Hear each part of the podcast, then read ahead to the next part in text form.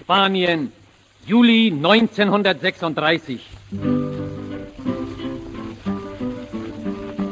Die Herren Generale, die Herren Generale, die Herren Generale, Mamita mia, haben uns verraten, haben uns verraten. Es sei ihre Lieblingsplatte, erklärte selbst Eleanor Roosevelt, die Gattin des US-amerikanischen Präsidenten.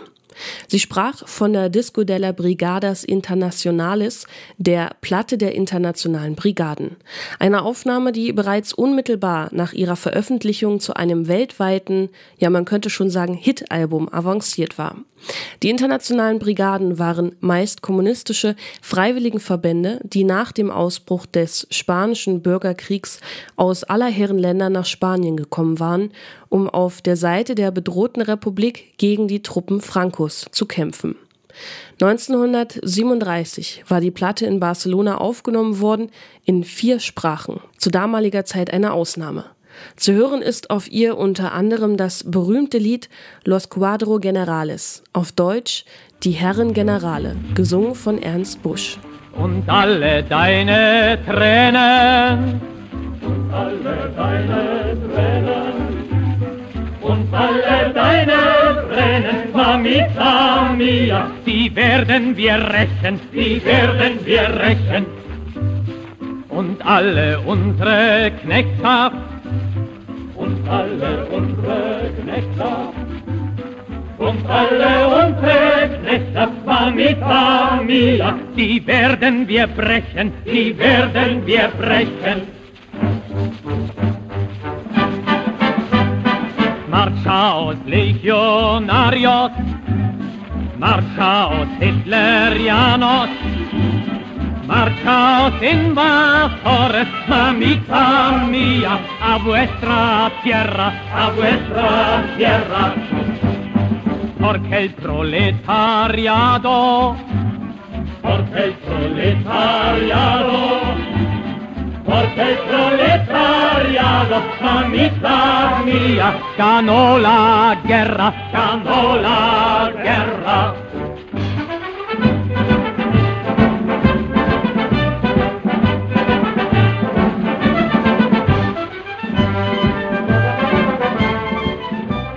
Aber warum eigentlich spielen Lieder in nahezu allen politischen Bewegungen des 20. Jahrhunderts eine so große Rolle und bei heutigen Protesten anscheinend kaum noch? Was geschieht eigentlich, wenn Menschen gemeinsam singen? Und was ist das überhaupt, eine Hymne? Hymnen sind Symbole kollektiver Identität. Solche Symbole allerdings, die sich im Akt des Singens selbst immer wieder neu verwirklichen. Das heißt, erleben lassen. Sie bewirken ein Gefühl der Zugehörigkeit, der Gleichzeitigkeit, der Widerständigkeit und auch eine ich bestärkende Empfindung. Vergleicht man Texte etablierter Hymnen miteinander, wie etwa Nationalhymnen mit Sportgesängen oder ähnlichem, fällt außerdem auf, wie oft in ihnen von Erlösung die Rede ist. Selbst die Hymnen der anarchistischen Bewegung Spaniens, etwa die Hymne a la Barricadas, also auf Deutsch zu den Barrikaden, die während des Bürgerkriegs viel zu hören waren, spricht überschwänglich vom Ende der Ausbeutung und einem unmittelbar bevorstehenden Sieg der revolutionären Arbeitermassen.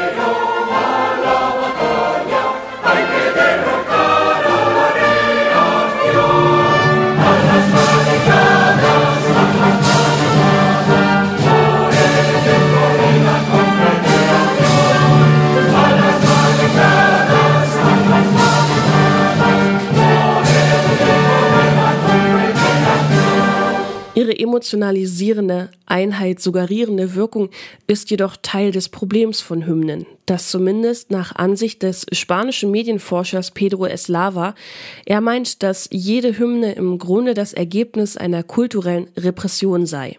Man singt eben nur noch ein Lied, um sich seiner zumeist nationalen oder auch politischen Identität zu vergewissern und nicht mehr zahllosen anderen individuellen Identitäten, wie man es vielleicht zuvor getan hätte. Denn Hymnen sollen vereinen, Jedoch genau von dieser Einheit aber waren Anarchisten, Sozialisten, Kommunisten und die bürgerlichen Republikaner während des spanischen Bürgerkriegs weit entfernt. Die überwiegende Mehrzahl der Bürgerkriegslieder richtete sich tatsächlich nicht nur gegen Franco. Sie richtete sich direkt oder indirekt ebenso sehr gegen die linkspolitische Konkurrenz. Die in ihnen aktualisierte Identität war eine Abgrenzungsidentität nach innen. Paradoxerweise gerade da, wo der Text besonders begeistert eigentlich auf Einheit pochte. Die Lieder, die zum Beispiel die Interbrigadisten sang, waren ideologisch motivierte Versuche, Zusammenhalt zu stiften gegen die politische Konkurrenz. Nicht, dass den Kämpfern das unbedingt bewusst gewesen wäre, aber während sie in Hymnen wie Ay Camela die eigene Kampfkraft feierten und ihre Verbundenheit zum spanischen Volk ausdrückten, hatten die meisten von ihnen von der Situation eben dieses sogenannten Volkes gar keine Ahnung.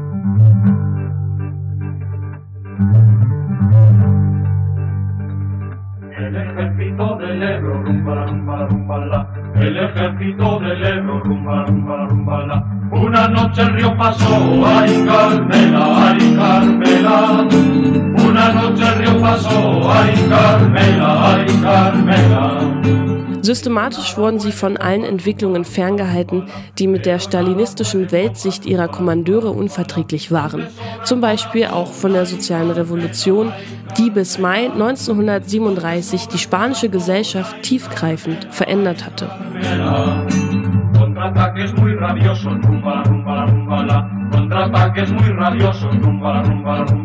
Deberemos resistir, ay Carmela, ay Carmela.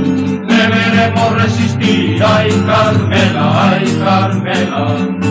Pero igual que combatimos, rumba la, rumba la, rumba la. Pero igual que combatimos, rumba la, rumba la, rumba la. Prometemos resistir. Ay, Carmela, ay, Carmela.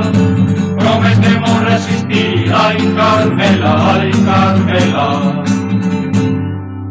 Gerade was die poetische und auch kulturelle Nachbetrachtung von politischen Bewegungen angeht, neigt man des Öfteren zu romantisierten Vorstellungen.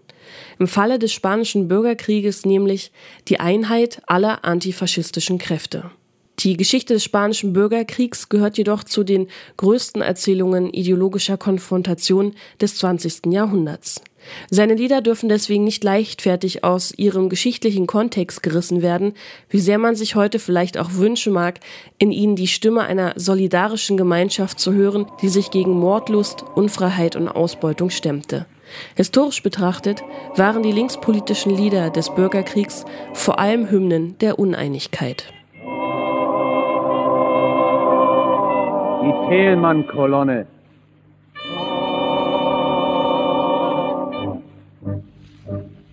Spaniens Himmel breitet seine Sterne über unsere Schützengräben aus.